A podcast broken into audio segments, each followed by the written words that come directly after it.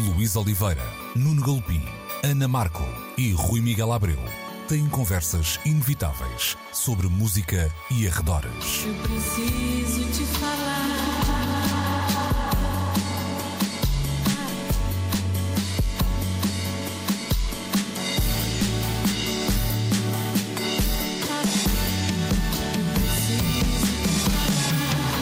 Agora na Antena 3. Precisamos de falar. Muito bom dia sejam bem-vindos a mais uma edição de Precisamos de Falar, como sempre na RTP Play, onde podem e devem subscrever o podcast, como sempre também ao domingo na Antena 3. Hoje, especialmente, uma edição de duas horas, arrancando então uma hora mais cedo, às 10 da manhã. Vamos juntos até ao meio-dia, emissão especial também com um eh, convidado especial, o Ministro da Cultura, Pedro Adão e Silva, junta-se eh, a nós. Já sabem também que, como os impostos, a morte e a Ivete Sangalo no Rock in Rio.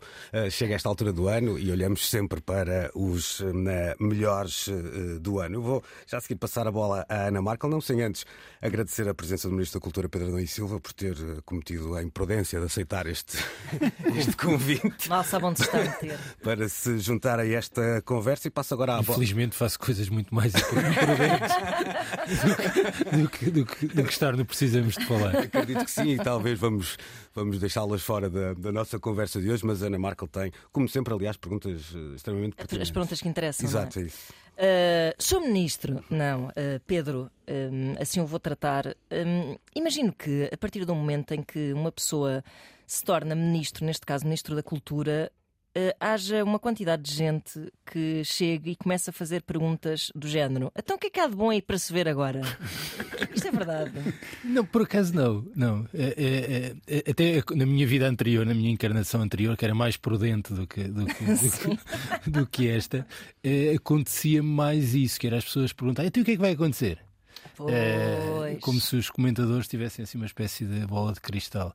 Não tenho, não tenho sentido muito essa pergunta então, o, que é, o que é que há aí para. O que é que há aí bom para se ver? O que é que eu agora vejo mesmo fazer? muito, quer dizer, eu já, apesar de tudo, que na minha vida anterior já via e ouvia e há muitas coisas e lia muitas coisas, mas agora naturalmente tenho uma agenda muito mais preenchida e, e, e, Pode vir a ser traumático eventualmente, que é começar a misturar conhaque e trabalho e pensar. Não, Estou essa é a parte- farto de cultura, quero ser um burgueso agora. Não, há uma coisa que quer dizer, não escolhemos tudo, não é? Claro. Eh, e isso faz, faz, faz diferença. Mas eu não, eu não me farto nada, de, quer dizer, eu tenho uma vontade quase insaciável de, de, de ver e de estar a coisas. Portanto, por mim, eh, isso não, é a mesma parte que não custa nada, é mesmo só conhaque essa parte. Pedro, ainda, ainda há tempo para ver concertos e para ir comprar discos? Bem, sim, eh, comprei discos eh, neste domingo, fui à Jazz Messengers, acho que se pode fazer publicidade quando, quando são espaços tão. Sim, comprei três vinis no domingo, há, de- há 15 dias tinha comprado outros dois na distopia, já agora vou fazendo assim eh, alguma publicidade, portanto continuo a comprar eh, discos e, e vou, vou a concertos. Hoje vou a Torres Novas ver o Olafur Arnold. eh, Portanto, continuo a fazer isso. Eu, dizer, isso sim é que eu não seria capaz de, de- de abdicar de, de coisas que para mim são, são fundamentais e de que gosto mesmo. Continuo a ir ao Benfica, isto chatei ali o Luís Oliveira, mas continuo. Fui a todos os jogos no Estádio da Luz eh, eh, desde o início da época, e não, não é difícil perceber porquê, para o meu lugar, e portanto há coisas que, que, não, que não se alteraram, nem se vão alterar. No dia em que se alterarem, garanto-vos que há uma coisa que se altera. E verdade E não seja é essa. dita, eh, cruzei-me com, com o Sr. Ministro, com o Pedro, ehm, no Robert Glasper. Na, na- na- E no Jazz em Agosto. E no Jazz em Agosto. Portanto, já Exa- exatamente, vezes. já por duas vezes que nos, que nos cruzamos, portanto, sim, posso confirmar. É verdade, há uma vida além Que há- da vida institucional de um Exatamente, ministro da Cultura. E no, no que diz respeito aos consumos hum, musicais, é conhecida a faceta de melómano, mas hum, agora com esta agenda, ouve-se mais no carro, presumo que não seja às escondidas durante uma comissão parlamentar. o vinil há de ser difícil. ó, ó, Pois é. Não, sim. Bem, acho que isso é verdade para todos os que estão aqui à volta desta mesa. A forma como consumimos música alterou-se eh, muito. Eh, e, e, portanto, eu, ouço. Eu, eu estou sempre a ouvir música. Não sei quanto é que vos deu o número de horas no Spotify, mas podemos fazer aqui um campeonato. Eh, eh, eu, ouço, das pessoas com quem só o meu filho é que me ultrapassou até agora. Mas estou sempre a ouvir música, portanto, no meu gabinete, no, no trabalho, tenho sempre música ligada. Eu não consigo ouvir música quando estou a trabalhar com voz e, portanto, ouço música instrumental, mas estou sempre carro. Faço muitas viagens de carro e estou sempre a ouvir eh, no carro, e, e isso tem a ver com os padrões de consumo, na verdade, tenho mais dificuldade em ouvir música em casa.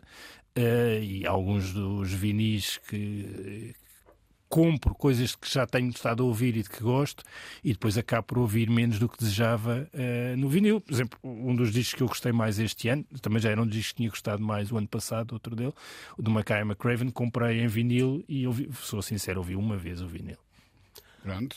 E já agora, uh, fiquei curioso, e que discos uh, são esses que vieram da Jazz Messengers no domingo? Pode-se revelar? Foram coisas antigas. Uh, foi o, o, o, Inception do McCoy Tyner, que eu não tinha em vinil, tinha em CD e agora comprei em vinil, eu não ouvi.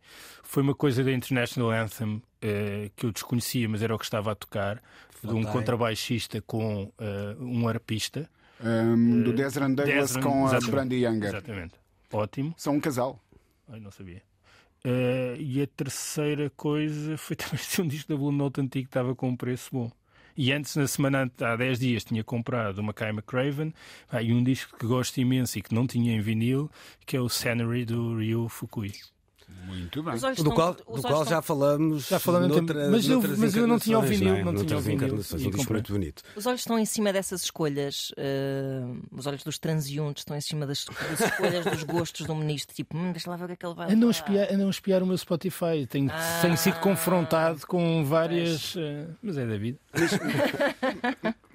eu, eu ia há bocado queria falar sobre isso. Um, as, as, playlists do Pedro no Spotify têm alguma notoriedade. Um, e, e há bocado a, a Ana provocava dizendo então o que, é, o que é que se anda aí a ouvir, não é? Um, um bocadinho assim mas algumas das escolhas não surpreendem as pessoas, tratando-se de escolhas neste momento do Ministro da Cultura. Porque de repente há aquela ideia de que se é Ministro, deve ouvir só música clássica, barre para cima, não é? Sim. Eh, para baixo não há mais Ou nada. então até o que é que um Ministro quer dizer ao escolher estas músicas para uma sim, playlist. Sim. Há logo quem leia subentendidos onde eles nem estão, não é? Do, do Obama, não é? Sim, sim, sim, tal e qual. As playlists do Obama eram um bocado construídas. E estão cheias de significados. Claro que sim. Eu não, não gosto nada que andem a policiar o meu gosto, não é? E, e... Mas se policiassem, havia lá alguma coisa de que um ministro da Cultura se, se envergonhasse, eventualmente? Não sei, eu, eu, eu, bem, isso depende do que nós achamos. Ai, bem, desculpa, não. Mas isso não é uma questão. Eu, isso não é uma questão do, do, Ministro da Cultura, tem a ver com, uh, com o gosto. Eu não me envergonho de nada das coisas que gosto e gosto de coisas muito, uh, muito uh, distintas. Por exemplo, houve uma coisa que eu descobri este verão e que se calhar é mais. quer dizer, que causa mais esse lado certo. de gostar. Eu, só para fazer um parênteses para pegar uma hum. coisa que o Rui estava a dizer, que é esta distinção entre a alta cultura e a baixa cultura, entre o bar eh, e os Public Enemy, eu não, não acompanho nada, não, não sei onde é, que, onde, é que ela, onde é que ela vem e como é que se estabelece essa, essa linha. Mas há mesmo coisas muito populares, até muito populares em Portugal, é eu não gosto nada do Zaba, pronto, posso dizer isso com toda. Eu, eu trato desse departamento. Fica com o Nuno, mas o, o, Miguel Esteves Cardoso disse uma coisa muito engraçada que é o Zaba é como comer uma coisa com excesso de açúcar. Quer dizer, é, parece que há ali o primeiro, segundo aquilo, mas quer dizer, passado um bocado já a boca não suporta o açúcar. Mas é por isso que eu gosto de ovos moles, se calhar. Não, mas não tem excesso, é, é o que é de açúcar. O Zaba tem mais açúcar que os ovos Mas, por exemplo, eu, uma coisa que eu descobri este verão e que depois percebi que era de uma enorme popularidade entre os mesmo os jovens, jovens, jovens, uh, que é o Evandro. Uhum. O Evandro é um grande cantor. Uh, e é uma coisa que se calhar é um gosto uh, aquele, aquela lua do Evandro é mesmo uma grande música em qualquer parte uhum, do mundo uhum. artista mais ouvido do ano exatamente uma coisa que eu só descobri depois eu, não, eu quando ouvi a primeira vez mas percebo porque é que ele é o mais ouvido e porque é que é tão popular eu não posso pronunciar porque é um dos nomes convidados para o Festival da Canção deste ano, mas não é por acaso que foi convidado. Não é por acaso, é mesmo Ora um grande bem. cantor. Olha, vamos então para. Um, este programa tem sempre um, esta formatação, digamos assim, são sempre duas escolhas divididas pelo painel habitual um, de Precisamos de Falar. Hoje, alargadas então a Pedro Adão Silva, Ministro da Cultura e nosso convidado especial. Vamos começar pela música nacional com uh, A Garota Não, Dilúvio é o tema que vamos ouvir e vamos voltar já a seguir para a conversa. Precisamos de falar. Hoje, então, emissão especial de Precisamos de Falar, uma edição revista, mas sobretudo aumentada. Duas horas, vamos juntos até ao meio-dia com um convidado especial, Pedro Adão e Silva, Ministro da Cultura. Foi dele também a escolha Dilúvio, a Garota Não, trabalho 2 de abril para a setubalense Cátia Mazari de Oliveira. Pedro, há aqui um. um eu não queria ser exagerar muito, mas há aqui uma série de assuntos que não é normal nós vermos na música dita mais pop, exceção feita se calhar ao hip hop, quer dizer, questão, um disco que fala da gentrificação um, com a, um, pondo os nomes nos bois, passa aqui a expressão, que fala uh, de uma série de, de, questões que muitas vezes vimos afastadas da pop em detrimento de, uh, vá lá, uh, desgostos de amor mais ou menos relevantes, não é? Foi isso que. Bem, eu não secundarizo os desgostos de amor não, como não, tema de canções. É, é, mas. Deram-nos as melhores canções, não é? Então não foi? É, mas, mas bem, independentemente disso, a razão porque eu gosto muito deste disco da, da Garota Não é o disco português que, que, gostei mais este ano. Há outras coisas que gostei muito. Gosto muito do disco do Ricardo Toscano também, do Mário Barreiros, do Mário Lajinha. Agora acho que são três bons discos de, de jazz. Mas gosto muito deste disco, essencialmente porque gosto das canções. Isso continua a ser uh, o fundamental, não é? Uh, eu, descobri, eu descobri a Garota Não há, há, relativamente pouco tempo, foi naquele tema dos Orelha Negra. Foi a primeira vez que, que eu vi. Nem sabia muito sobre, sobre ela até há, também há pouco tempo. E acho que no essencial é um disco cheio de boas canções e ela canta muito bem. Não, não estou a falar da questão da voz, acho que canta, eh, canta muito bem e tem esse lado, agora fazendo aí a, eh, a, a mudança para a tua eh, pergunta, que é tem esse lado de combinar uma coisa que é mesmo da música portuguesa, qualquer pessoa ouviste e está a ouvir uma série de coisas da música portuguesa, mas com uma linguagem ao mesmo tempo mais próxima de, de, outras gramáticas, até do hip hop, do rap. Isso é que eu acho que é o mais interessante na. Hum na, na Garota Não. Coisa que já se sentia no tema dos, dos Orelha Negra. Era um tema particularmente conseguido porque juntava aquele universo dos Orelha Negra, claramente marcado pela música negra, eh, eh, mas trazia uma coisa que parecia uma cantora portuguesa que andou sempre aí desde os anos 70. E eu acho que isso é, o, é a chave da, da Garota Não e as canções são, são mesmo ótimas todas.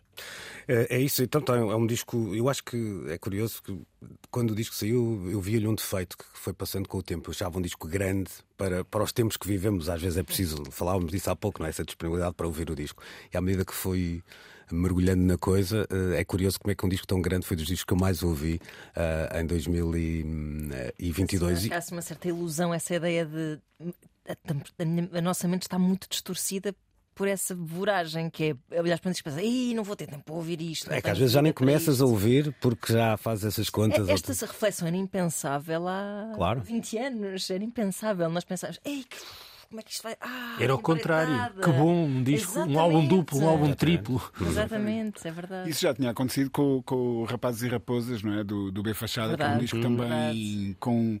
É uma, é uma maratona uh, e de facto uh, esses discos, quando têm esse lastro assim eu, eu acho que os valoriza, não, não me. Como é que se diz? Não me não desmotiva, desmotiva, não é? De, de, de o querer. Hum. Uh, uh, houve uma altura. Houve aqui uma altura quando, quando o CD entrou em cena que parecia que era importante ter mais canções é do que as do tempo do vinil, para se justificar o que estava a gastar por aquele disco. E então houve muitos discos que levaram mais puré de batata do que canções. Sim, sim, sim. E com o tempo, acho que os discos acabaram por voltar a ter a duração natural. Uh, a desmaterialização da música despiu esta ideia da obrigação dos discos terem este ou aquele tempo. Eu continuo a gostar de vinil, gosto dos discos com o tempo do vinil, mas há discos que às vezes exigem mais duração. E este é um caso. E é porque sim, porque há canções e não porque é preciso pôr puré de batata. Mas sabes que para Spotify, quando sai o, aquele que é o último disco lá em vida do Gil Scott Aaron, um, de quem eu era fã incondicional, estava a ler as linhas de, que estavam nos liner notes do disco e ele pedia que hum, deixássemos de fazer o que estávamos a fazer para ouvir o disco, que puséssemos a, a uhum. luz mais baixa. E eu disse: Pronto, ok, vou fazer a vontade ao Senhor. Mas demorou-me um mês para fazer a vontade ao Senhor. Já porque, parece impossível, não é? Pronto, não é? Nem sempre temos. Hum... Uma coisa que me está atravessada por causa desse. Eu, eu gosto imenso desse, hum. desse disco e gostei imenso quando ele apareceu. Mas recorda-se, depois houve um concerto, passado pouco tempo de sair do disco, e ele não tocou nada desse não, disco. Não, não. não em que não. se apresenta como um bluesologist. Esse disco foi feito de uma maneira muito particular. Uh, o, o, lá o patrão da Richard Excel Russell. Recordings, uhum. o Richard Russell, levou para estúdio sem música. E se vocês repararem, aquilo são. Uh, há uma versão de um blues do Robert Johnson, uh, Me and the Devil que E ao ele Bill cantou Callan, à não é? capela no, no, no estúdio, outras coisas são meio declamadas, etc. É, e o disco o, tema, foi... o tema do Bill Callan. Exato. Sim, o E- Bobby Blue Bland, do, do- também uma das canções. E o disco foi, a música foi feita em cima desse bocadinho em que ele esteve no estúdio.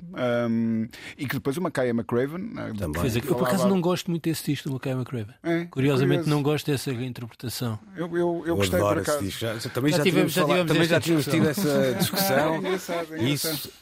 e, hum, e se Ronaldo devia jogar mais à esquerda ou mais à direita na altura, mas isso agora não interessa para nada. Viram no Na Aula Magna? O, o- Eu vi o esse, Doce é esse concerto que eu estou a falar. Nesse concerto ele não toca nada, Nada, desse, desse disco. Mas anda por, por alguns temas clássicos, né? também tem um, tinha um lastro de Aliás, de fez canções. agora uma data redonda o ano passado o Pieces of Man. Uhum. 50 Tem, anos. tem agora uma, uma reedição caríssima que me podem oferecer no Natal. se- se- Eu também, Fica é, eu também ponho aqui o dedo no ar. Ok, eu, eu percebi em direta. Não é tão cara, cara como a caixa de uma carne. Percebi, percebi em direta. Aquela caixa de uma carne de singles. Não faço ideia. Compras a caixa, depois vendes a caixa e podes comprar várias, entre as quais esta. Eu pensei, eu pensei que estavas a dizer: compras a caixa, depois vendes a casa para pagar. Exato. Essa é uma parte intermediária de todo o processo. Pode lá chegar. Para chegar à caixa é preciso vender a casa. Nuno, vamos à tua primeira escolha Olha, de hoje. posso Força, só, força. só tocar aqui num, num assunto. Eu acho que o Pedro deixou ali uma ideia hum, e, e que passou e que eu acho importantíssima. Importantíssima. Como a escrita no hip hop mudou a escrita na, na- na canção popular, em, em- geral. E, e- e eu confesso que não ouvi o disco. hum, para lá dos, dos singles que foram aparecendo, não, não dediquei, estou a ver que vou ter que dedicar a, a- a este disco da Garota Não a, a atenção que, que ele certamente merece, Hum, e, e, portanto não tenho essa percepção de, de- do quão hum, a métrica vá lá, do hip hop poderá ter informado a escrita dela. Mas já não é o primeiro cantautor que eu vejo hum, hum, puxar o hip hop para dentro do seu universo sem que isso seja aparente.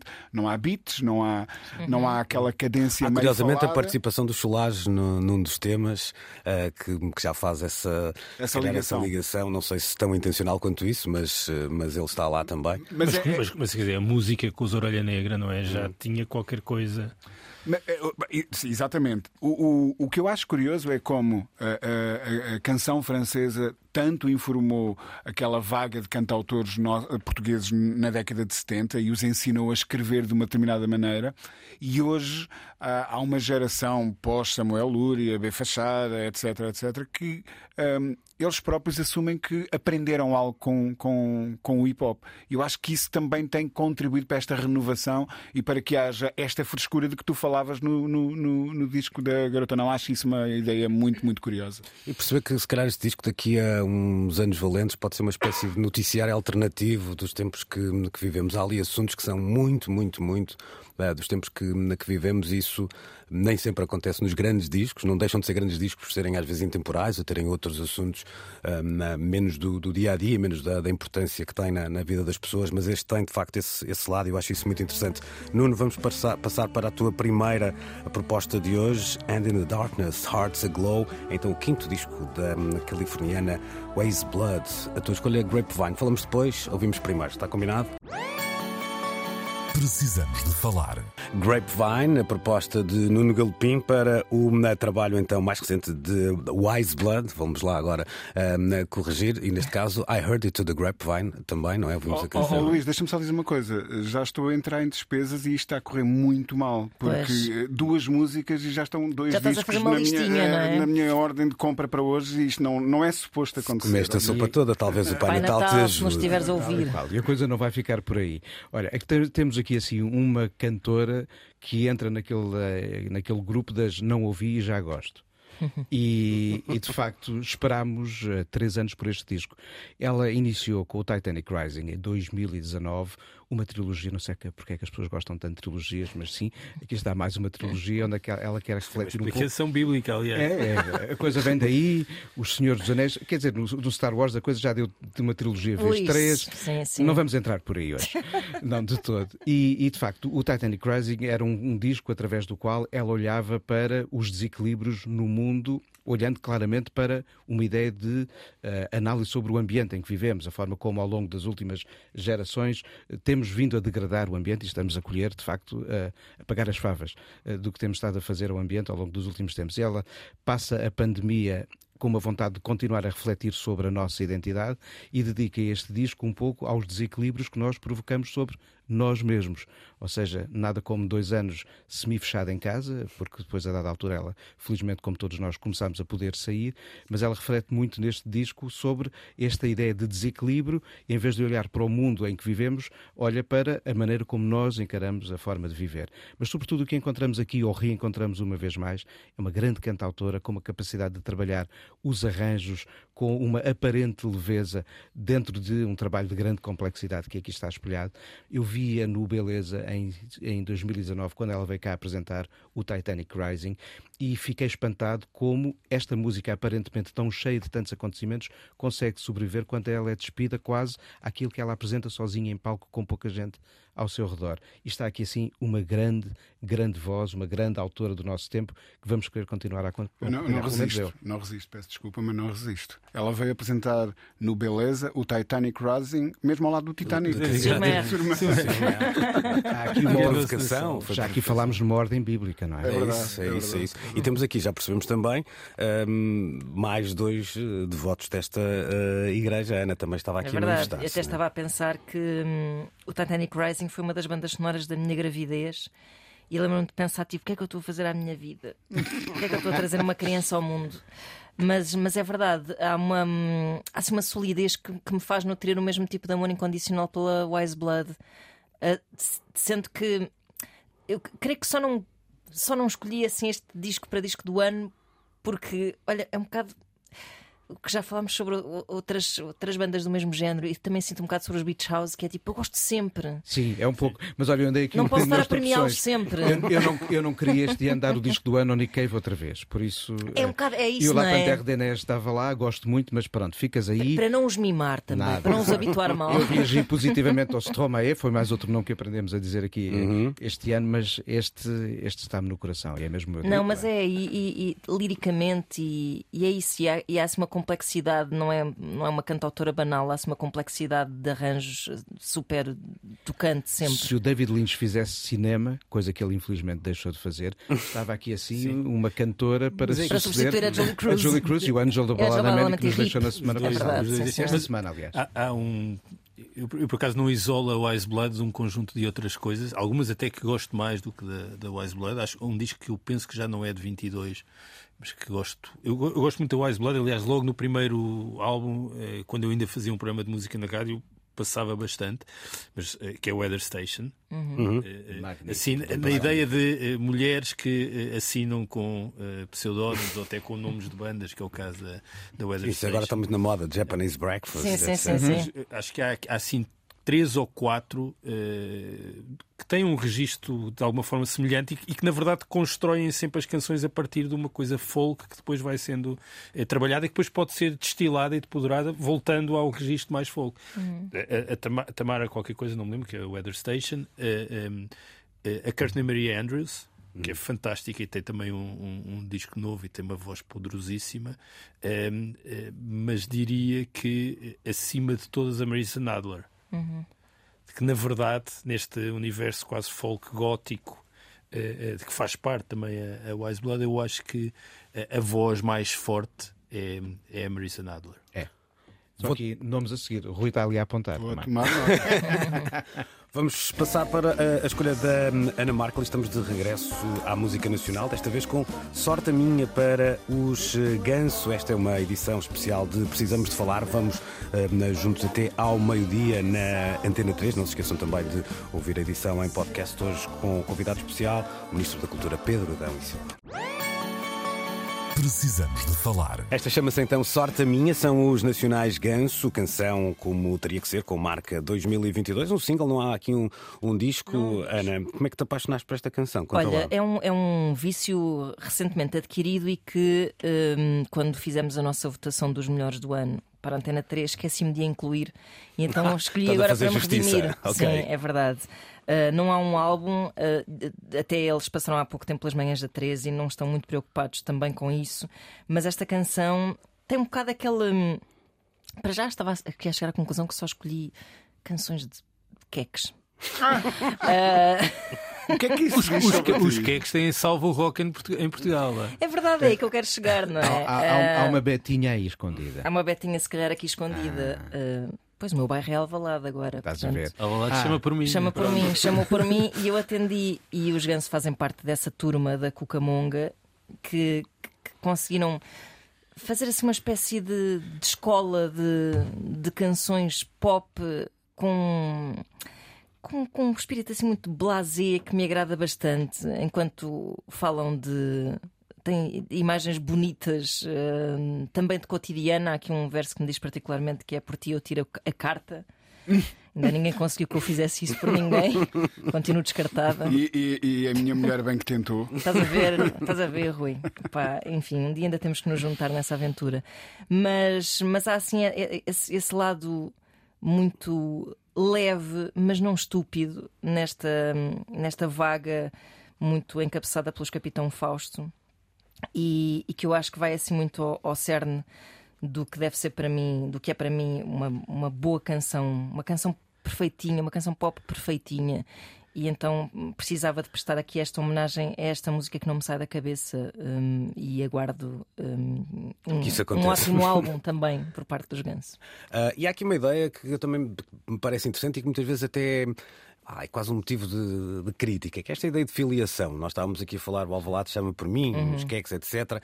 Há aqui lá, Uhum. Uma um- tribo. Uma tribo e que tem lá, um mito fundador nos Capitão Fausto, vamos, vamos dizer assim, Sim. e que é uma coisa que às vezes em Portugal é sempre muito ah, este já são a Capitão Fausto, mas que nós celebramos quando vem de fora, curiosamente. Nós todos olhamos, por exemplo, para o som que está a chegar, ah, o som de guitarras que chega hoje em dia do Reino Unido e falamos lá do Shame e dos Fountains DC, Uhum, etc. E celebramos o São todos movimento. uns aos outros. Isso- mas celebramos esse movimento. Quando isso acontece em Portugal, parece que dizendo, ah, já, É tínhamos, já tínhamos uns, não é? Não, há- Mas eu não, não- não tenho. Não, Sim. nunca ouvi. Quer dizer, se não, não corresponde a. Não, não sinto grande eco dessa reação. Não? Sim. Não, acho.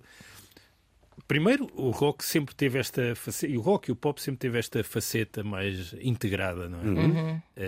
Bem, e se nós acharmos que os Strokes salvaram o rock há 20 anos, não é? Como de vez em quando aparece alguém para salvar o rock, os Strokes eram também isto, era uma banda de miúdos dos liceus. Sim, sim. Eh, nos Estados Unidos e em Inglaterra não faltam bandas de miúdos de liceus e, portanto, é natural que isso também aconteça em Portugal. Eu estava. estava- eu, eu gosto bastante dos Capitão Fausto eh, e também gosto de, de Ganso. Mas, e- e- mas não quero deixar aqui de evocar o, o- a banda que eu acho que podia ter sido a melhor neste registro do rock em Portugal integrado e que desapareceram, porque lá está as vidas deles eh, profissionais eh, tinham outra, outra dimensão que eram os velhos. Hum. Eh, Eu acho que os velhos é que, era, é, que, é que tinha sido a cena. Tal como os pontos negros, ou seja, nós também fomos passando Sim, um sim. bocado a. eh, eh, nós podíamos ter tido, acho que quer nos pontos negros, quer nos velhos, podíamos ter tido as grandes bandas de rock eh, portuguesas que acabaram por. Mas esse- esses movimentos que falávamos, se olharmos para esse arranque de século em Nova Iorque, isso também acontece, não é? Ficou, ficaram para trás nomes que, que podiam ter sido e que a vida fez com que não tivessem acontecido. Sim, Há mas se sempre calhar, essa. se calhar esta, esta coisa de movimento Hum. tem mesmo um, um- um prazo de validade, não é? Tem- tem Ah, acho necessariamente que passa um sempre um bocado prazo por de aí, validade, porque. hum, quer dizer, os pontos negros não desapareceram, estão diluídos, não é? Noutras bandas mas ou em não é- projetos a solo e É, não mas é a mesma, coisa. Ou seja, claro. eles vão chegar. Mas eu não naquele se momento. sustentar Não, um eu movimento parece-me durante que muito tempo. os pontos negros e os velhos estavam naquela fase em que a seguir é que iam ter uma carreira, como Certo. o Capitão Fausto tem.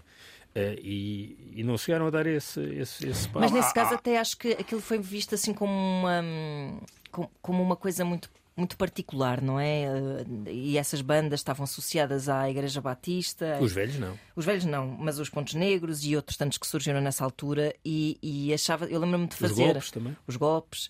Lembro-me de, de- de- de ir com os Pontos Negros ao Festival eh, do Sudoeste com- e, e- e achar que aquilo era tudo muito querido e pitoresco, não é? Eles são muito jovens, eles vieram da igreja, Um, e às vezes há assim essa.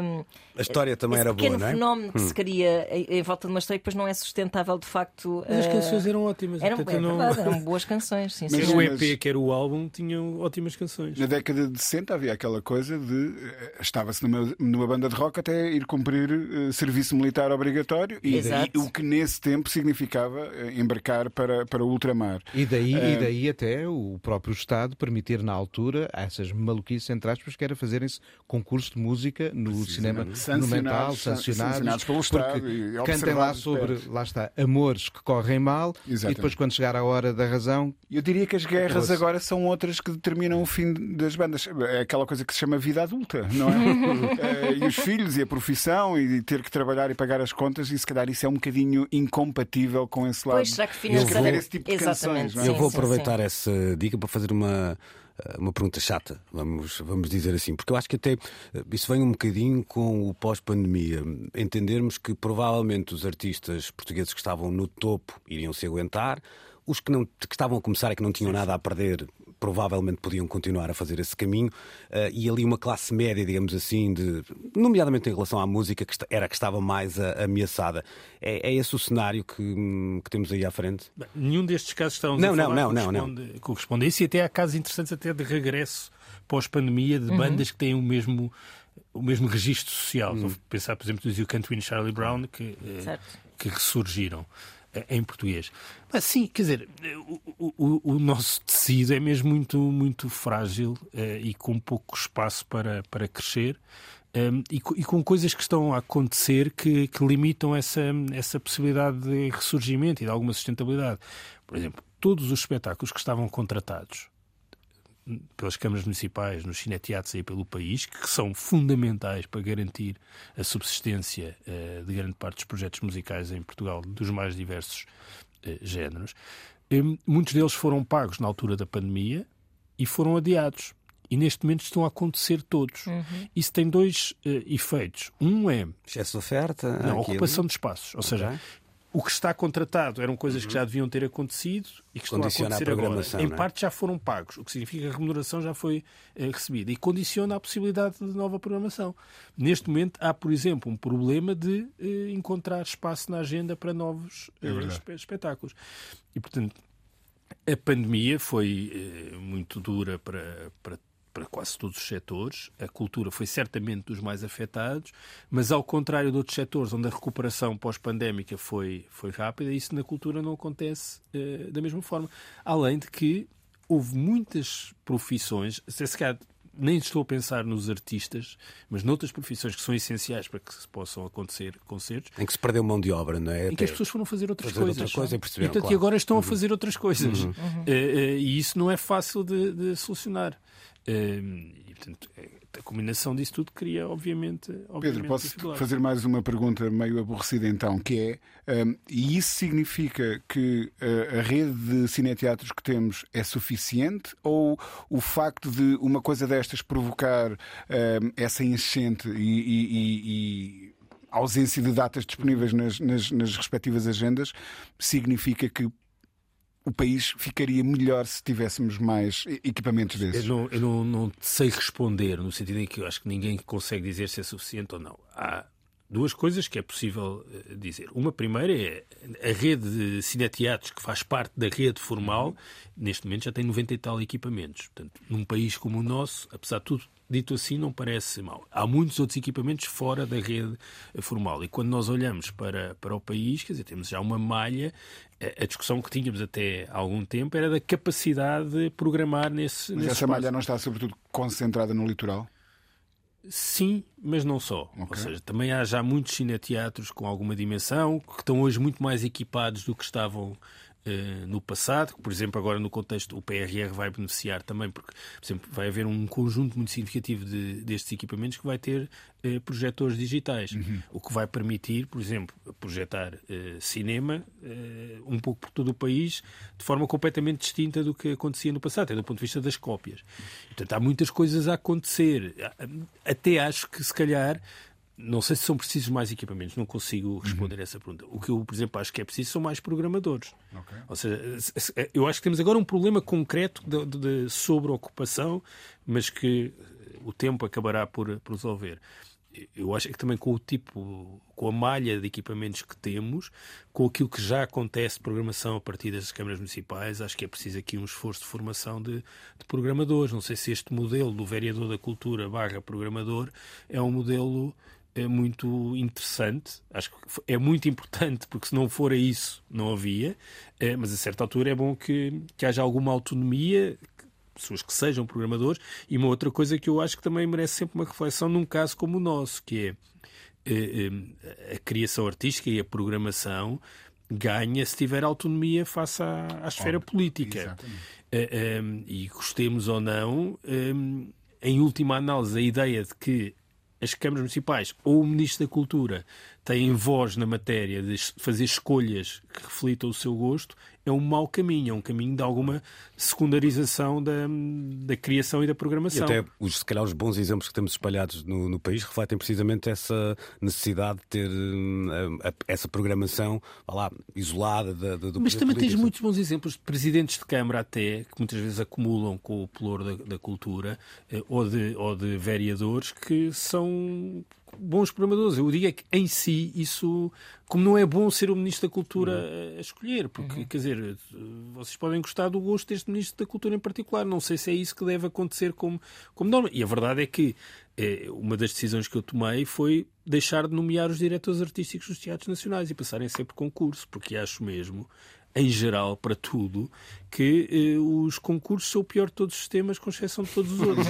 e, e, e, isso é verdade para as escolhas que são feitas nos apoios sustentados, para os diretores artísticos de teatros nacionais, para os programadores eh, eh, nos municípios. Acho que depois há um problema de escala, não sei se com a nossa dimensão, não é preciso aqui alguma coisa intermunicipal também. Okay. Não só a programação em rede no Começam país. a surgir algumas programações em rede. É? Em rede, inter... em, em, rede já, e aliás há uma verba significativa. No próximo ano vamos ter 10 milhões para a programação em rede, 5 das autarquias e 5 do Ministério da Cultura. Mas eu digo, é, agora não estou a falar nesse sentido, a falar mais. Há alguns municípios que não sei se ganhavam em alguma integração da, da, da programação. Acho que, aliás, a, capital europeia da cultura em Évora, não é? Que é um conselho de baixa densidade, etc. Se não coloca precisamente esse, esse desafio de alguma eh, integração a sério nos conselhos limítrofes. Montemor, que é ao lado de Évora, tem um conjunto significativo de estruturas. Eh, eh, aliás, deve ser o, o Conselho com o, o rácio mais elevado de apoios à cultura por, por habitante, não é? Eh, e, portanto, eu acho que há aqui um trabalho a fazer mesmo de, de rede e de integração da malha. Agora, a tua pergunta, temos equipamentos a mais ou menos? Não sei, não, não, não, não consigo responder. Neste caso de Évora, já agora, deixa-me deixa, Deixa-me te fazer uma já sugestão. voltamos a Évora. Voltamos é? a Évora, porque tá nós estamos a apertar bem e isto nunca acontece, portanto vamos aproveitar. É sempre bom voltar a Évora. É isso, voltamos eh, ainda durante este programa a Évora, agora seguimos em frente porque estamos, estamos a portar bem no que a, a, ao tempo diz respeito e seguimos com nova música nacional, Minus in Mr. Dolly, e para agradar ao ministro desta vez escolhi o Left Wing, é assim que se chama este tema. Vamos lá. Precisamos de falar. Left Wing, então, Minus in Mr. Dolly, o trabalho Granito, uma compilação com a marca Jazigo Records, que é um retrato do Porto jazz não jazz, roubando aqui uma expressão ao Rui Miguel Abreu. Tem nomes como Zazar Azar, Hugo Danin, Bardino, também Pedro Ricardo. Ao todo são nove projetos e, e Rui, Pedro, Nuno, Ana, esta é uma reflexão minha, que é mais também uma pergunta aberta e confesso aqui a minha a ignorância para não ser definitiva em relação a isto. Eu não sei se esta compilação era ou não era possível fazer em 2015, 2010, 2005. Não tenho essa ideia de... Provavelmente não. Provavelmente não seria, ah, mas nem é isso que queria refletir. Ah, o, que eu sinto aqui muito interessante é esta ideia de, de, um retrato do Porto, e ainda por cima tenho aqui de facto esse lado simbólico para mim, sentimental, mas um retrato de uma cidade em 2022 num, num género musical que é hoje dos, hum, dos locais onde encontramos mais criatividade. Eu não tenho muitas dúvidas. Há, há boa música em todo lado, mas há aqui alguma coisa a, a acontecer a que me parece muito. Não, eu não tenho a mínima dúvida de, disso. Um, há ali uma, uma, uma, um ecossistema que tem a ver com existência de alguns espaços para, para se tocar, com lojas de discos que estão a trazer para, para a cidade do Porto, neste caso, um, este tipo de música, com uma série de uh, artistas curiosos, os estúdios, é isso mesmo. É, há ali uma tempestadezinha perfeita a acontecer e nós estamos a começar a, a ouvir os resultados e a vê-los também, uh, porque eles têm uh, feito muitos concertos. Um, o, o, os Bardino tocaram, por exemplo, nas, nas Noites Azuis do uhum. Notas Azuis no, no, no, no Lux. Um, e, e, há ali uma vibração que é distinta e eu acho isso incrível quando estas, lá está, as tribos, estas cenas se cristalizam e a coisa ganha aquela velocidadezinha de cruzeiro que começa a produzir discos muito interessantes e o Granito é também um dos meus discos do ano. Um, é, é um fenómenozinho muito interessante. De, né? Nos Estados Unidos há os, os tipos que caçam, uh, perseguem tempestades, não é? Para as documentar. Nós fazemos isso com a música pá, e, e, é um momento sempre muito, muito, É um muito bocadinho mais arriscado, se calhar.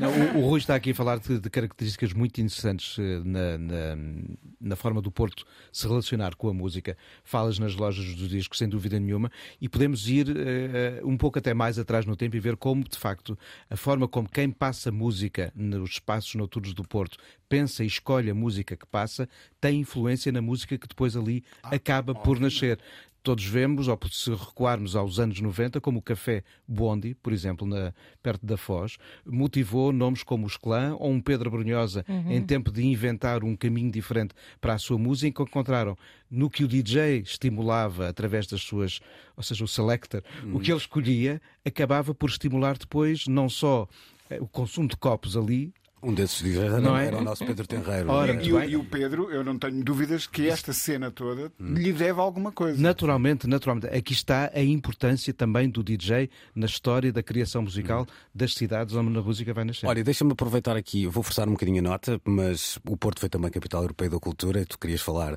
de, de Évora. É, é, é, interessante perceber que às vezes estas ondas de choque demoram e não acontecem, ou uhum. seja, não é o facto de Évora ser capital europeia da cultura em 2027 que faz que em 2028 todo o cenário se, se no que aos novos públicos diz respeito e até à produção artística, e o Porto tem sido nisso também. Um, Porto e Lisboa, que já tinha sido antes, mas Porto e Guimarães mais recentemente são um exemplo vivo disso. Mas Nuno, tu querias eh, falar de Évora e eu passo-te agora a bola e fazemos esta, esta viagem Porto-Évora no instante. E logo eu que percebo imenso de futebol. uh, não, eu, quando falamos das capitais da cultura, naturalmente, uh, o grosso da comunicação durante o ano em que elas acontecem foca-se nas programações. Mas há um lastro que fica e acho que isso acaba por ser depois o grande legado destes uhum. momentos. Eu nunca me esqueço que Lisboa ganhou, uh, porque em 94 foi feita uma obra profunda de reabilitação, de, de reabilitação urbana, de reabilitação do Coliseu dos Recreios, de reabilitação do Museu de Arte Contemporânea. Ou seja, Évora vai necessariamente ganhar não só com a programação que nos vai levar lá, que se calhar vai querer fixar também públicos para além dos universitários que dão vida à, à cidade de setembro a junho, não é? Uh, chamando populações ali em volta, mas esta ideia da criação e do trabalho do investimento em equipamentos e não só é fundamental quando se pensa algo desta escala. Eu até não, não me concentraria nos equipamentos. Acho que o grande desafio é mesmo a formação de, de públicos e o legado, até se calhar uma aprendizagem a fazer sobre a forma como depois uh, o investimento em equipamentos onera excessivamente a cultura uh, em determinado uh, conselho. E, portanto, acho que o caso de Évora é muito distinto e muito desafiante e muito distinto dos outros três casos anteriores, porque é uma cidade num território de baixa densidade. Lisboa, Porto e Guimarães são precisamente o oposto. Um, e isso vai desafiar essa, essa mobilização do, de todo o Alentejo, não é? Sendo que é também interessante porque há dinâmicas eh, de criativas e de programação muito interessantes no, no Alentejo. O, o, espaço do tempo uh, ficou em primeiro lugar no concurso dos apoios sustentados no, no concurso a que concorreu. Uh, e é o Conselho Limítrofe de, de Évora. Uh, e portanto há coisas já a acontecer. E há também o próprio conceito da, da candidatura, não é? Que é a ideia de vagar porque é uma ideia muito poderosa na forma como nós lidamos com o tempo em, em absoluto, uhum. mas com o tempo da fruição cultural, não é? Uh, uh, e eu acho que há, há, tempo para construir este, este, este, este projeto, uh, mas, mas passará por fazer uma coisa que tem este aspecto distintivo. E há, e há uma outra coisa que que também é fundamental e que, e que eu julgo que isso. Aliás, eu, eu, eu, tive a oportunidade no dia do anúncio de falar com os membros do júri. Isto é um júri completamente estranho aos países onde decorrem as capitais, portanto eram estrangeiros, no essencial, eh, e só contactei com eles no próprio dia do anúncio, quando já estava decidido. E eles fizeram uma avaliação muito positiva das quatro, uh, dos quatro projetos que foram até, até ao fim, portanto, Braga, Aveiro, Ponta Delgada e, uh, e Évora. E isso é talvez um pouco diferente do que se passou Uh, há 20 e há 30 anos, quando tive, e há 10, ou mais, 10, bem, Guimarães já foi há mais tempo, uh, quando tivemos também capitais da cultura. Ou seja, parece-me que há aqui um trabalho prévio, que é também a forma como agora são escolhidas, distinto, uh, e que torna tudo mais sustentável e, e, equilibrado. E que é também por isso que nós, além de, de Évora, vamos ter nos três anos imediatamente antes, de novo, a capital portuguesa da cultura. Um, e, e, e, que foi uma experiência que não correu muito bem quando há 20 anos houve Coimbra e Faro, depois foi assim intercalado, depois desapareceu. Mas agora temos condições porque, na verdade, as outras que não foram escolhidas têm projetos que agora, em parte, vão poder implementar. E isto, para além desse lado da programação e de certamente todos nós podermos ter a oportunidade de ver coisas que de outra forma não veríamos, hum, e, e, e, acho que Évora, sendo baixa densidade, não podemos esquecer que está a uma hora da área metropolitana de Lisboa, até menos dos limites da área metropolitana de Lisboa, ehm, eh, mas isso pode ter aqui um efeito de, de alavancagem da cultura no território. Eh, Braga já tem uma grande dinâmica uh, cultural, mas Aveiro, Ponta Delgada, onde, onde já acontecem coisas muito inovadoras. Eu, eu conheço bem os Açores e, e, passei sempre muito tempo nos Açores na minha adolescência uh, e, e, pouco tempo depois disso a realidade cultural dos Açores hoje com o que era há 20 e poucos anos tem nada a ver. Imagino. Ou seja, o país está mesmo a transformar-se eh, eh, de forma. Um pouco como falámos agora por causa desta editora eh, e da compilação. Hoje é possível acontecerem coisas que eh, no passado eram altamente eh, improváveis e que abrem sempre caminho para que outras coisas venham a acontecer. Quer dizer, para aqueles que já andam sempre à procura da tempestade e, portanto, que andam sempre à procura da novidade. E isso é, acontece com quem tem consumos, por exemplo, na música ou nos livros muito intensos, mas é que depois da tempestade fica qualquer coisa. Sim. E aquilo que é tempestade transforma-se uh, no que. Na bonança. Na bonança ou seja, no novo normal.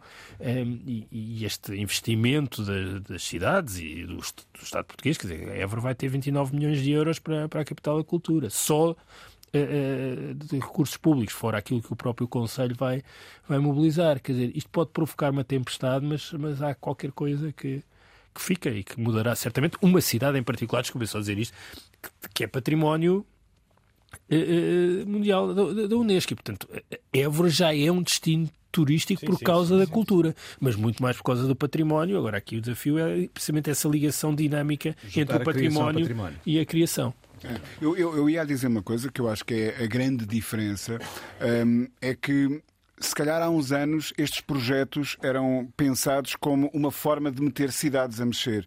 E a verdade é que neste momento todos os exemplos citados Aveiro, Braga, Ponta Delgada, é? já, já uhum. tem uma dinâmica. Sim, sim. O comboio já vai em andamento, não vai arrancar agora da estação. E nem estavam à espera de, desta nomeação ou de ganharem essa distinção uh, para se começarem a mexer. Há mesmo um, uma vibração especial que, e cada uma com o seu sabor próprio, com a sua abordagem a estas questões da cultura muito distinta. E depois, oh, Rui, é assim, o que é Évora ou o que é Braga?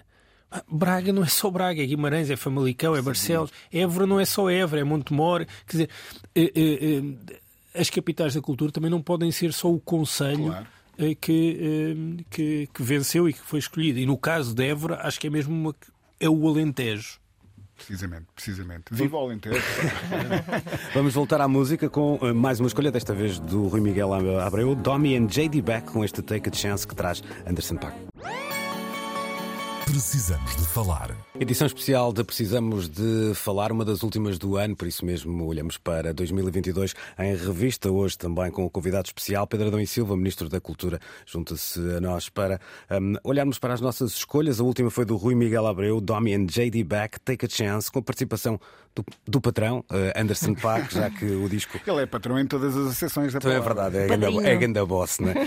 um, Ape Shit Inc., a editora de Anderson Paak, aqui a juntar-se à Blue Note para a edição deste duo uh, e um duo um, super precoce, vamos dizer assim. São os Ansem uh, do, do novo jazz. Foi provocação. Foi, coitados, não, não, lhes isso. Po- Posso usar essa? Pá, eu, eu acho, acho, acho, acho tudo admirável neles. A idade, eh, o facto de ser um- uma dupla transnacional, alguém que vem de França com alguém que vem do Texas profundo e de repente juntam-se em Los Angeles e acontece eh, eh, isto. O facto de hum, ser sancionado por uma editora histórica como a Blue Note, que aceita inscrever num legado histórico incrível. Portanto, estes miúdos, neste momento, estão no mesmo catálogo onde há discos do Miles e do Airbnb, que aliás participa no álbum deles, de, de, sei lá, do Coltrane, todas aquelas eh, luminárias do, do, do género, um, e, e, e reacendem. Houve, eh, eles sozinhos conseguem reacender o debate do o que é que é jazz, afinal, eh, eh, hoje em dia. O Eu acho que isto não, por acaso, não acho que este, neste caso não há nenhum debate, isto é mesmo jazz. Pois, para aqui nós não tenho, há, aqui nós não tenho há. dúvida. Mas Eu vi vários, vários artigos com eh, títulos do género. Is it jazz? Uh, it doesn't matter because não sei quê. Um, uh, not sure if this is jazz, but you should listen to it anyway. Coisa, coisas assim. Mas estás a do- ver, mas isso género. já está sempre no paradigma, ou seja, já está lá o jazz. Sim, sim, Portanto, sim, isto sim, não sim. está a forçar muito a entrada, não é? Não, não, não, mas está a reinventar o, o, o género. É, é nítido, e falávamos disso em off ainda agora, eh, que, o- que o J.D. Beck, quando toca, não toca apenas. Isso é, eh, oh, Rui, isso é a primeira coisa que é preciso dizer às pessoas que estão a ouvir. É que ele está a tocar bateria. Exatamente. É que Ele, ele, quando toca, não está apenas a ser assombrado pelos eh, génios da bateria, não é? Pelos, pelos Art Blakes e coisas assim, mas também pelos génios Da eletrónica. da eletrónica, os Sim, J. sim, Dillers da vida que eh, não sabiam tocar e programavam as máquinas para fazer coisas que supostamente era impossível a um humano fazer, mas houve humanos a aprenderem a tocar dessa maneira e hoje estamos eh, a ouvir música desta. ehm, Olha, pá, um parênteses, vibração- desculpa lá estar a interromper, mas um Não, não, parênteses. Um, um disco que eu se calhar podia ter escolhido como, como disco português que gostei mais e que, e que me esqueci e não foi. Fred. agora. Hum, É do ano passado, é do ano passado. É do ano passado. Pronto, Era o então, então justificado. Está. Estás justificado. O Fred, é assim, em particular ao vivo, é melhor para mim do que o Mad Lib. O Mad Lib ao vivo. Não, não é ao vivo, não, não, não, não, não. Estou a dizer, Ah, o disco. as versões do Fred do Mad Lib tocadas ao vivo, para ok. mim são melhores do que o Mad Lib. Eh, pode, pode soar uma heresia, mas eu acho que é melhor. Ah, eu, eu entendo como formas de expressão muito diferentes, não é? É, é- é como estar a comparar, sei lá, um pintor com um fotógrafo. Ah, ambos produzem imagens, mas ah, eu vejo as coisas como diferentes. Mas eu entendo isso. E o disco do Fred está incrível. Não, por facto, co- como o do Mad Lib também é da Blue Note. É só para. Eh, E o disco do Fred está incrível. Ainda bem que o, o- o nosso Joaquim Paulo eh, Sim, o, em vinil, o lançou em vinil através da Mad, About, About Records. Um, passa publicidade, mas, mas acho que É, merece. e é bonito o vinil. E- exatamente. Eu já tinha o CD, obviamente fui comprar o, o- o vinil também, ah, e, é, e é um belíssimo disco. E lá está. É o Fred é nitidamente um, um- um baterista desta É, geração foi por isso é que eu me lembrei. e que tem essa ambivalência de alguém que aprendeu a tocar. A ouvir bateristas a sério, eu já ouvi mencionar, nomeadamente bateristas de rock. que- O próprio pai, o desde logo. mesmo o próprio pai, obviamente. Um, mas depois, o facto de ele fazer um disco em cima do Mad Lib prova que o hip hop todo que ele ouviu também lhe mudou ali a maneira de atacar a tarola e o bombo, e, e isso sente-se na música e é incrível. E já agora. Um, Domi and J.D. Beck lançam na Ape Sheet do, do, do Anderson Paak que nós ten- eh, ten- tendemos a esquecer que é um baterista do outro Incrível. nível. Incrível também, claro que Não, sim. e faz aquela coisa que para mim é um número de circo, não é? Que é tocar bateria E com cantar. toca e cantar ao mesmo tempo. Eu isso não. Só no, só no Hotel Califórnia dos Eagles, não é? Que nós vimos isso. Nem o Phil Collins. Nem o Phil Collins. E é? Há aqui um lado interessante também de percebermos eh, esta ideia do que eh, às vezes há a ideia da música para velhos, não é? Aqui a, a- a outra- a música que muitas vezes era considerada para velhos está a ser feita por gente muito, muito, muito nova. Isso parece-me o mais eh, impressionante até neste Estamos projeto. sempre, a- neste programa, falamos muito sobre esse movimento com alguma esperança, de, que parece-me que é um movimento de ruptura que é quase inevitável. E com muitas A mulheres. história já diz-nos a história diz-nos isso, pois claro. Aí há uma espécie também de vendetta histórica. Talvez. Num sim. tempo em que temos mais temos mulheres mais eh, espaço e mais voz, faz, faz todo sentido. Um, e depois é engraçado pensar que um, neste movimento em particular estava a pensar sobre isso, que é quando falamos sobre a máquina substituir o homem. eh, Parece-me que está provado que é impossível, porque depois o homem vai a seguir tentar eh, substituir a máquina outra vez. A máquina, calhar. Há uma coisa, há uma coisa eh, agora quando penso neste caso e no Anderson Paak também e no Kendrick, vamos guardar o Kendrick mais para a frente, imagino. Mas que é se nós olharmos retrospectivamente para, para a música popular, eh, eu acho que nunca houve tanto virtuos- virtuosismo tão popular. Houve assim uns acontecimentos em que os muito virtuosos foram populares. Beaches Brew, do Miles Davis, enchia os estádios eh, de futebol, os concertos do Miles nessa fase. Mas foi uma coisa, um epifenómeno. O Prince, em alguns momentos, combinou um enorme virtuosismo no sentido da qualidade eh, musical com eh, música popular. Se- Serem canções muito populares. Nós agora temos, como nunca aconteceu, os mais populares são também os mais virtuosos do ponto de vista da criatividade e da capacidade musical. O Kendrick, eh, mas mesmo o Anderson Paak. O Anderson Paak é mesmo muito popular. Mas E o é um Kendrick, o Kendrick virtuoso. está aí porquê? Eu presumo que saiba, mas. eh, O quê, o quê? O, o Kendrick entra nesse. eh, Ne- ne- nesse nesse- slot. Ou seja, é um tipo de uma criatividade musical e de uma capacidade de inovação e incrivelmente comercial. E, e o Prince é o caso que nós a temos de alguém. Eu falava do Kendrick porque, como ele não, não tem o domínio de um instrumento. Não... Ah, mas isso não me interessa. A dizer eu- imagino que sim, eh, eh, Sim, o Anderson Paak tem. O Anderson Paak é virtuoso no sentido de, de- de ser um virtuoso como, como instrumentista. Mas eu, eu estou a dizer aqueles que A têm. voz é um instrumento. Sim, mas, mas eu tentava pensar mais na capacidade da criatividade e na inovação. Quer dizer, Uhum. não é uma música fácil à partida, não é? Não, é, não, é uma, não, não, não, são, são os ABBA, para chatear aqui ninguém. E os ABBA inventaram novas técnicas de trabalho em estúdio com os seus produtores e por isso é que a coisa foi onde foi. Mas- e o açúcar era bom. Sim, mas, mas eu acho que esta lógica de tipos que estão a inovar, estão a criar coisas radicalmente novas, que não são soluções fáceis e que conseguem ser muito comerciais e populares. Isso nunca aconteceu.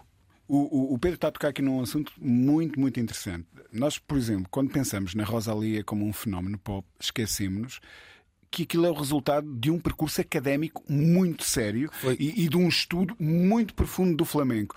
E agora, estes, miú- estes tais miúdos virtuosos, perdão, estão a sair das, das universidades e das escolas de música e, e estão a, a ter uns níveis, e isso sente-se nitidamente eh, na- na cena inglesa, porque há um ecossistema académico que está a impulsionar estes talentos para, para, para a frente. E eu, uma vez mais, pergunto, e, e cá? Mas, oh, Rui, isso já aconteceu, por exemplo, pensando nos Velvet Underground, que foram uma banda marcante, é? Há um, há um rock antes e depois dos Velvet. O John Cale tinha essa formação. exatamente, tinha Ou os Sonic Youth. Sim. Todos eles tinham esse passado, de... todos não, mas alguns deles, com o Glenn Brank, etc. Eu aqui o que acho que é novo é esse lado. de- É altamente comercial. Muitas não é? vezes era vanguarda e pagava o preço de ser pagava o preço, não é? Aqui não, agora de repente temos as coisas muito comerciais que são fenómenos de popularidade eh, juvenil, etc.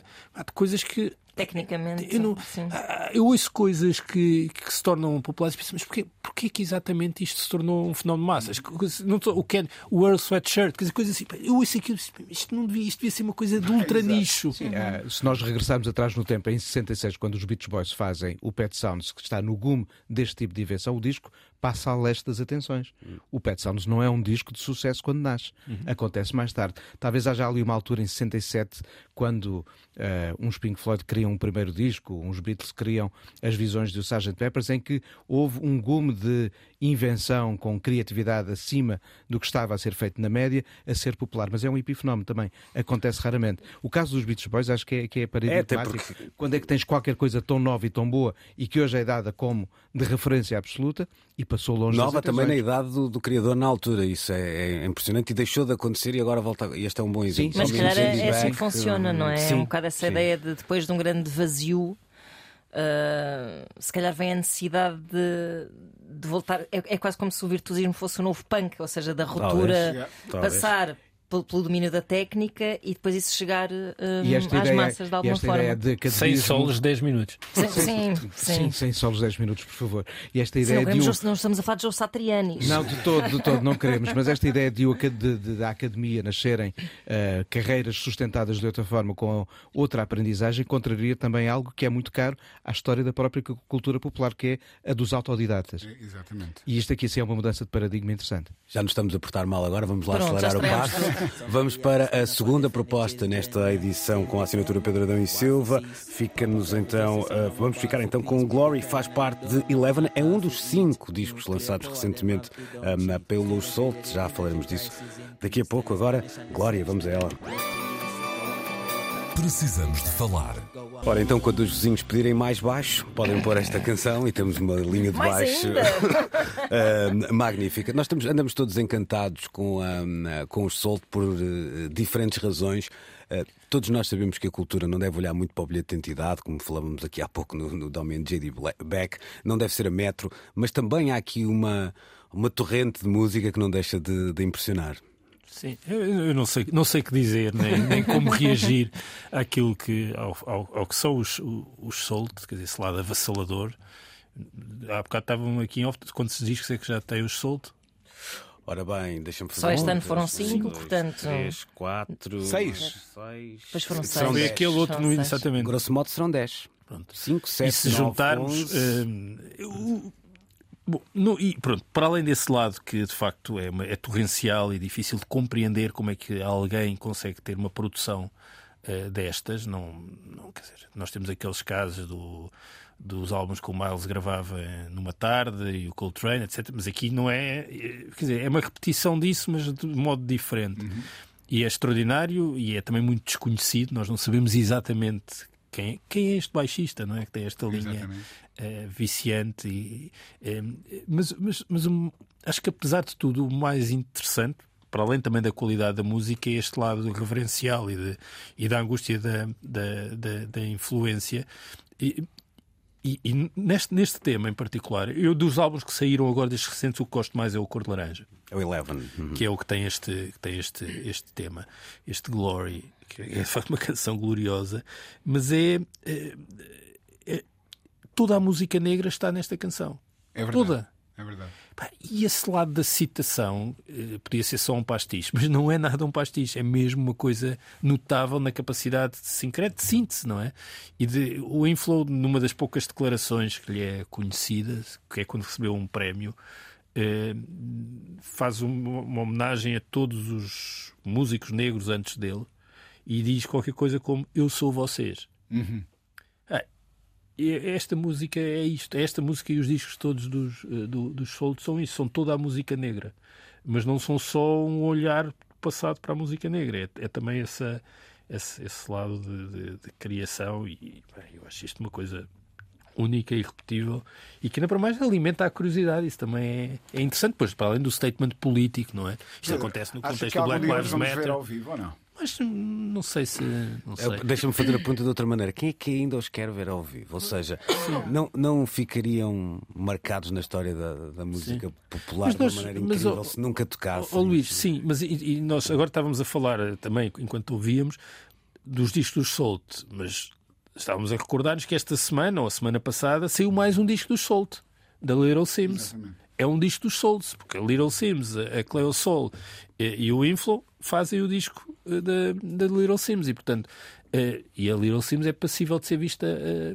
ao vivo. E eu acho também interessante se, se isto for de tal forma um produto da razão, não é? Em que há uma ideia de separar os planos e ter uma coisa com canções mais clara para, para tocar ao vivo, mesmo o Michael Kiwanuka, e depois os Soul serem esta outra coisa que lança uma torrente de discos Os e que... Beatles, a dada altura, também se transformaram numa banda de estúdio e a coisa não correu mal, não é? Sim, embora a saída ao vivo não, não tinha o peso que tem hoje, não é? No- hoje é uma, se calhar, a grande forma de subsistência. É a única, não é? Sim. Para uma banda como esta é. Mas sem eles que dúvida. fazem pouquíssimos posts nas suas redes sociais fizeram assim, deixaram assim uma.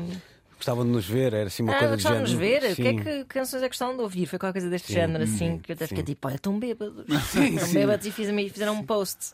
Deram uma password ao Trump. Não, até, é, eu acho que aqui a grande questão será hum, perceber se isso acontecer, é como é que vai acontecer. Porque É que até a maneira como eles eh, fazem este post, colocando nas mãos Hum. das pessoas, não é? É assim um bocado.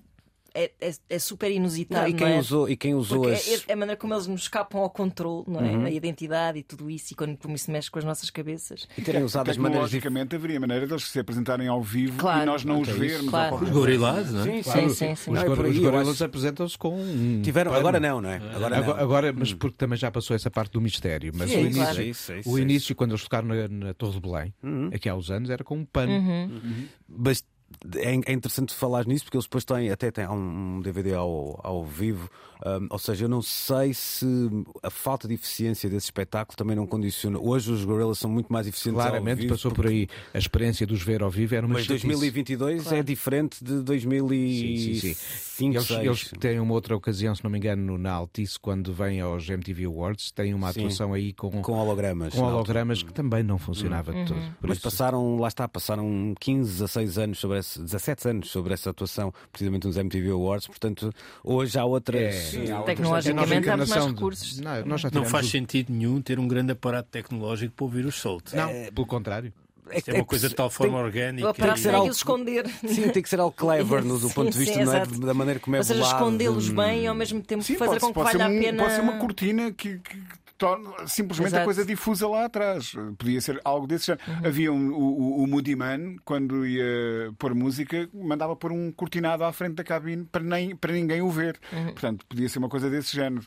Ah, mas estarmos a sentir aquele pulso live era, era uma coisa. Eu pagava. Eu Sim. pagava. Pois é que a Claro. questão é- pagava também. Eu pagava para ouvir, não é, não, não é para ver, Exato, eu pagava exato. para ouvir. Eu acho que a questão é essa. Eu- Se há um lado romântico eh, de percebermos que poderemos estar a, a- a viver o mesmo tempo de uma banda que, marcando o seu tempo, marca ou quase jogando contra as regras desse tempo e não, não, não, não se apresentando ao vivo, por outro lado, eu não quero saber disso e quero lá estar Sim, e- quando eles tocarem é, e gostava de é. ouvir isto Mas ao é- vivo, parece não que é? desacraliza um bocado É, a, a é. cena deles, mas até, os Beatles, até os Beatles, depois de uns anitos, eh, três, a não tocarem ao vivo, eles quiseram, depois de terminada aquela etapa de gravações em Twickenham e nos próprios estúdios deles, Uhum. na Apple, subir ao telhado para tocar as canções. Às vezes há ali uma pulsão que. Claro. Mas em parte sabe os Beatles não tocavam porque na altura também não era possível tocar aquilo que não eles gravavam. produzia não é? ao vivo aquele som. E eles finalmente nessas sessões fazem canções que podem tocar ao vivo.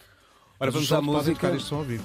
Vamos à música, desta vez mais uma escolha com a marca do Nuno Galpim. Os Expresso Atlântico convidam Conan Osiris para este Barquinha. Precisamos de falar. Expresso Atlântico, It's a Family Affair, no caso, não é? É verdade. Ah, e aqui com o Conan Osiris, eh, num regresso, entre aspas, vamos chamar assim, mas é um, um regresso, eh, o eterno regresso de quem sempre esteve aqui, como dizia o MC, era uma coisa parecida que ele dizia, não é? Sim, é o regresso do Conan a gravações porque não ouvíamos coisas novas do Conan desde finais de 2019.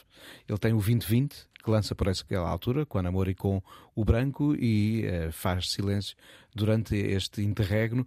E é curioso vê-lo a regressar ao lado de um projeto, na essência instrumental, que muito bem de vez em quando vai buscar vozes para dar outras vidas às suas canções, mas acho que tanto num caso, o do Expresso Transatlântico, como no Conan, acho que reconheço aqui qualquer coisa que eu e o Pedro há bocadinho falávamos antes da emissão, que são os legados de alguns pioneiros que há uns 40 anos atrás, há 40 anos o atrás está subentendido, não vale a pena voltar para trás, de facto, eh, já eh, eh, É uma obrigação de serviço público. É a obrigação do E serviço é público. dos erros mais irritantes na língua Mas é. portuguesa é o, o atrás. Mas é. E por isso mesmo, há- é que há uns 40 anos, sem o atrás, ousavam mexer no fado numa altura em que não era cool fazê-lo, desbravando formas possíveis para trabalhar também a guitarra portuguesa. E estou a lembrar a Anabela Duarte, ah, o Paulo Bragança, quando faz um Amai. por Mesmo a Ana exemplo, Mar. A Ana Mísia. Mar. ah, A Mísia no início. a Mísia. No início. ah, os próprios GNR têm no Sete Naves qualquer coisa que pode ser arabesca, pode ser É fadista, sim, sim. não é? Os Heróis do Mar Aliás, há uma, versão, uma belíssima essa é a minha canção favorita dos, do GNR. Há uma belíssima versão, precisamente cantada pela Aldina Duarte. É maravilhosa. É maravilhosa. Ou variações quando canta O Povo que Lavas no Rio, no lado B do, do, do Estou Além. Estas coisas incomodaram. Ou os Dorothy Collin, quando. Por exemplo, por exemplo sim. Pedro, por exemplo, exatamente. Ou seja, todos estes incómodos eh, geraram comissões das das quais agora começamos a ver não só uma nova relação com o fado com a produção discográfica que temos na área, de facto, de há muito para cá, mas com novos projetos que, com o fado no seu DNA, experimentam fazer coisas diferentes e novas e que uh, está aqui, de facto, disso um exemplo. Diz eu, eu ia dizer-te que, eh, uma vez mais, a ideia que o, que o Pedro há bocado mencionava do virtuosismo aplica-se aqui também. Claramente, porque, claramente. porque temos aqui um virtuoso uhum. e que ao vivo se comporta como um músico de rock com mas, a guitarra uhum. portuguesa e é incrível. Aqui. E ao mesmo tempo temos depois aqui algo que é bonito celebrar, que é uma descendência, e essa é, é familiar da grande Celeste Rodrigues, é um nome às vezes não lembrado na história uhum. do fado, e que tem aqui dois bisnetos a brilhar, mais um amigo. É interessante perceber como citam precisamente alguns nomes clássicos até da história do fado, mas ao mesmo tempo também uma banda como os Dead Como como super relevante, basta ter dois ouvidos e percebe-se essa, Está aqui uma descendência musical sim, também sim, dos Dead Como, claramente. Mas, mas é muito interessante. Eu vou pedir, eh, vamos só acelerar, eh, uhum. o Rui vai ficar sem, sem uma bola aqui nos Flippers, não, não vais gastar a tua, uh, mas vamos passar para a próxima proposta da uh, Ana Markel e voltamos já à conversa. É um nome também que passa pelo nosso país no verão. Precisamos de falar. Concrete Over Water, trabalho, tema aliás para o Jockstrap, o disco I Love You Jennifer de Taylor Sky e Jennifer Georgia. B. Jennifer B, exatamente, de Taylor Sky e Georgia Heller, e ela que é também membro dos Black Country New Road pois e não... é uma presença já garantida para 2023 em Portugal. Estão no cartaz do Primavera Sound do Porto um, de, do próximo ano. É verdade, matei dois coelhos de uma cajadada só, porque os meus dois discos do ano uh, são este e o dos Black Country New Road. Hum, eu, eh, mais uma vez, por acaso vai um pouco ao encontro de coisas que nós temos falado aqui ao longo deste, deste episódio. Episódio, como se fosse um seriado. um, que, é, que também aqui vêm dois jovens da formação clássica um, fazer uh, escavacar com grande estilo, não é? Estilo e, e, e, aprimoradamente, vá, sem, sem, sem ser um escavacar eh, sujo, um escavacar muito quase cirúrgico. Um, com várias camadas em termos líricos, várias camadas de uh, feelings e de, de tontaria também e, e sentido de humor. Um, fazer eu achei mesmo muito mágico este disco porque na sua complexidade é, é, super fácil de encaixar. E, e, esta canção em particular, que tem uh, épicos 6 minutos e tal, foi a canção que eu mais ouvi no Spotify, o que prova que temos bastante tempo ainda para, para ouvir canções. É, é, o, é o, tal, o, tal, vagar que Évora nos está a ensinar. Vagar, é. O tal vagar que Évora nos vai ensinar, sem e deixa-me só dizer uma coisa que eu também acho interessante em relação a este tema, para quem o, o ouvir agora na rádio, não é um espelho total do que é o disco. Há, há outras ideias. Este, se calhar, se é o calhar tema. É o que vai mais longe sim, nas sim. ideias todas que perpassam pelo disco, que, pá, que tem como influências, sei lá até um pouco de Madonna, mas uma Madonna toda metida numa máquina e, e virada do avesso. Mas quer dizer, as, as, os alicerces pop. A Madonna, por definição, já está metida numa máquina e virada do avesso. Desde o primeiro momento, não estou a fazer nenhuma. Desde sim, o primeiro dia, a Madonna é, é em si mesmo. Minister of Culture. É verdade, sim, senhor. e, e daí a minha escolha. E, e lá está, não por acaso também com esta relação íntima com os Black Country New Road. E, e, e, estamos, se calhar, a falar outra vez de jovens e, e de um certo movimento e, de uma certa familiaridade com, com música que não é do seu tempo uh, e, com, e com esse lado também tecnicista no bom sentido, que me parece que está presente nestas, nestas duas bandas. Um, eu vou passar a bola ao Rui Miguel Abreu para fazermos depois uma última ronda pelo, um, pelo Pedro, com, um, porque já tinha dito há pouco, a tua escolha Sim. acaba por saltar fora, mas é um nome nacional e eu acho que vale a pena falar, até porque é também uma coisa muito recente, muito nova uhum. uh, e um projeto que tem bastantes particularidades. O álbum chama-se Dobra, a banda chama-se Gum, estamos a falar de um coletivo de Lisboa com 14 elementos. Sim, neste disco são 14, apesar de haver um núcleo duro, uhum. um, 15 pessoas. Eh, eles tocaram, apresentaram-se uh, esta semana um, no, no Beleza, num formato mais reduzido exatamente, até porque há pessoas que participaram no disco que nem sequer estão em Portugal neste momento. E aquilo, hum, eu, eu- eu tive a oportunidade de, de- de os entrevistar muito recentemente e até lhes propus, eh, e eles eh, são daquelas aqueles entrevistados que dão luta e, e- e não gostam muito de rótulos, ainda bem, prova de saúde, mas eu propus-lhes uma ideia para tentar descrever o, o- o som deles, que era afrobeat de câmara, no sentido de música de câmara. Uau! Um, tem cordas, mas tem aquele pulsar. É, é- é uma coisa em que o jazz também e, e a música experimental estão lá dentro. Depois, uma poesia que fala de uma forma muito aguda um, sobre questões da- gentrificação, por exemplo, com, com uma carga política muito pronunciada. Está tudo certo naquele, na- na- naquele disco. E é um disco que, tendo tudo certo lá dentro, auto-editado, disponível em plataformas digitais, CD, vinil, o que- é incrível nos tempos que correm, ao mesmo tempo, ou seja, não vamos ter que estar não sei quantos meses à espera para ouvir o vinil, já está por aí disponível. Hum, e é um disco que sai na- nos últimos 5 minutos do ano. Uh, e, e nós come- começamos a, a habituar-nos, há bocado do- fa- do falámos do Conan Osiris, Osiris, uh, é um bom exemplo disso. Um, outro disco que acaba de sair dos Papaya, o, o sétimo, é, é, é, é mais uma coisa de rock visceral, mas também totalmente desconstruído, feito por três tipos que são designers uh, e músicos também. Um, portanto, as retas finais do ano que de antes eram Sim, sim, sim, já não O interessa. Little Sims, bocado, Sim, sim, Little Sims saiu esta semana. Eram travessias do, do- deserto porque Sim. havia uma regra nas editoras, chegava-se a, a meio de novembro não se Eram lançava mais best-ofs e canções de que era Natal. para os É, discos chegarem a tempo ao e as Natal. Natal. O próprio E- do Papillon também, né? E para as listas melhores do ano, outro, a Little Sims não vai entrar nas listas melhores do ano. Já entrou. Já? Acho que está na lista da Rolling Stone, se não me engano. Fizeram um acerto à coisa. Eh, eu via já numa lista ontem.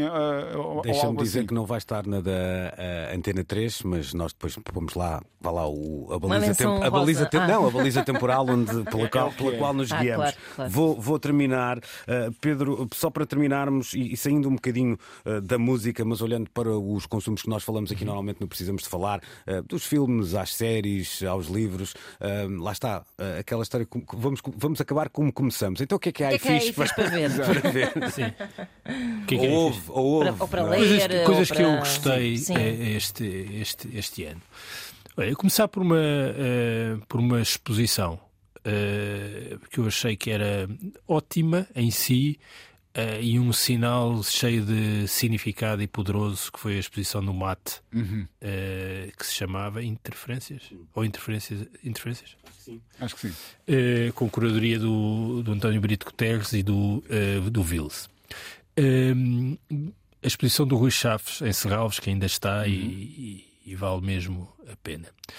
Eh, nos filmes, eh, eu na verdade tenho ido ao cinema eh, na minha qualidade nisto, isto é, tenho ido ver filmes portugueses e gostei muito de dois filmes que, que, curiosamente têm um universo semelhante, te- te- pelo menos um, tem um, não queria chamar um tema, mas, eh, mas pronto, um tema eh, semelhante, que é o Restos do Vento do Tiago Guedes eh, e o filme que vai representar Portugal no, no Oscar, nos Oscars, que é o Alma Viva, de uma hum, luso-francesa.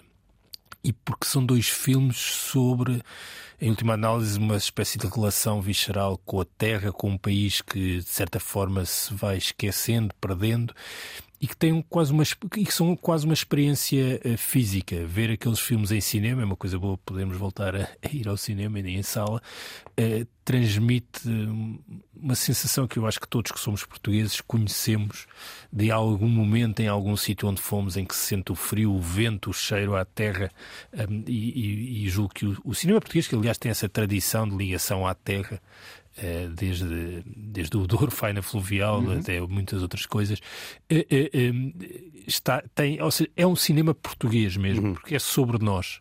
E são dois, dois belos filmes. Nos livros, eu li muita, muita coisa mesmo este, este ano. Naturalmente, quando se lê, ao contrário do que acontece cá na música e no cinema, não, não é necessariamente as novidades. Eu li dois livros que gostei muito.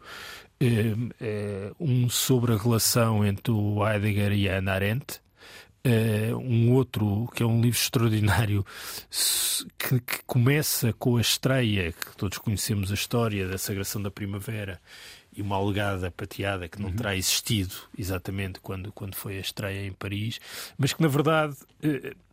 Constrói um fio do tempo e um fio da história e um fio da transformação política, da transformação social e cultural com a sagração da primavera, a Primeira Guerra Mundial, o que isso transforma uh, uh, na cultura. E, de certa forma, somos todos herdeiros desse, desse momento. As coisas que estivemos a falar musicalmente também não existiriam sem aquele rombo que foi o balé russo e a, e a música do, do Stravinsky.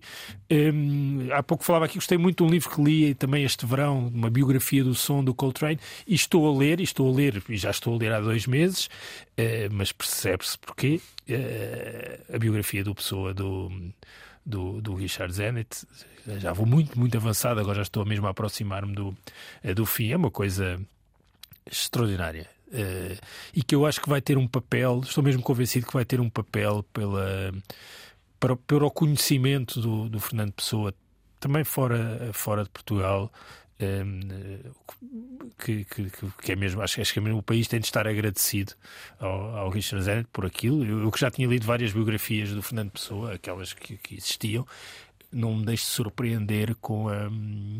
com o olhar uh, diferente deste, deste pessoa do, do, do Zimmer. Vamos fechar com, Zenit, com uma escolha é minha, desculpem lá, mas é só para, é só para arredondar isto, porque tinha ficado fora Quem e eu... manda pode. Exatamente, não é? claro. mesmo Eu achava que fazia questão, fazia questão de ter este tema cá. Não é o meu disco favorito do ano, esse é o McKay McCraven, uh, mas está aqui, estão aqui os The Smile, é a nova aventura do, Sim, do Tom York com o Johnny Greenwood e também o Tom Skinner, que tem aliás um belíssimo disco a solo. Está, uh, está no meu top 10, por isso vai abençoado. E vou, pronto, e vou fechar com um tema chamado A Hair Dryer, que é uma coisa que já não, não utilizo na minha vida ah, há muitos anos. Jeito. É porque não tens cães. Uh... Para barba. Quando os cães vêm chuvada secador. Pedro Adão Silva, Ministro da Cultura, foi hoje nosso convidado especial, nesta emissão também especial, precisamos de falar.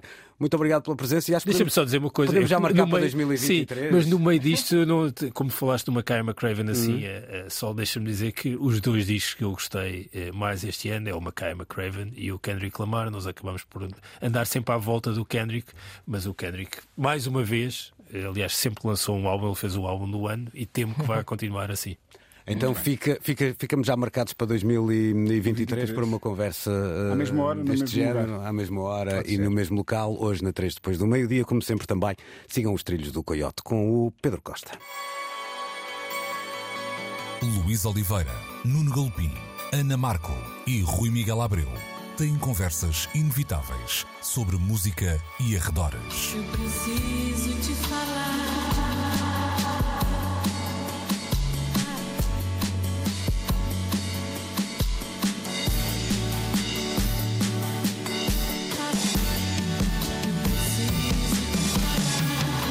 Agora na Antena 3. Precisamos de falar.